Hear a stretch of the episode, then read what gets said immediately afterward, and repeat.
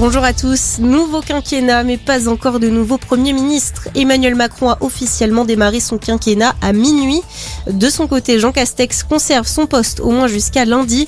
Le chef du gouvernement est attendu demain au Vatican pour assister à la cérémonie de canonisation de dix figures de l'Église catholique. À gauche, la liste de la NUP pour les législatives se précise.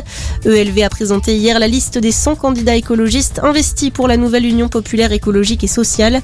Parmi eux, le secrétaire national du parti Julien Bayou ou encore la finaliste de la primaire Sandrine Rousseau à Paris. En revanche, le candidat à la présidentielle Yannick Jadot ne brigue pas de siège de député. À droite, Éric Ciotti se lance également. Le député des Alpes-Maritimes, élu depuis 2007, donnera une conférence de presse à Nice à 10h30 pour annoncer officiellement qu'il brigue un quatrième mandat à l'Assemblée nationale.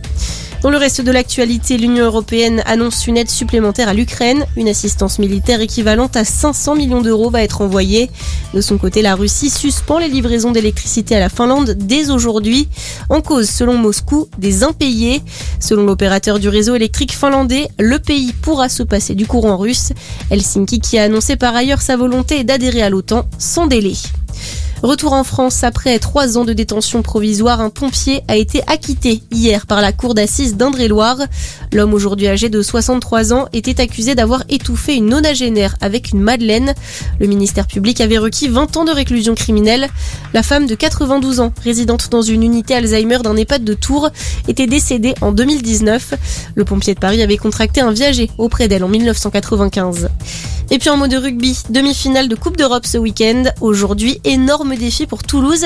Après l'Ulster et le Monster, le champion d'Europe se rend sur la pelouse du Leinster. Coup d'envoi à 16h. Demain, le Racing recevra La Rochelle. C'est la fin de cette édition. On reste ensemble pour un prochain point d'information.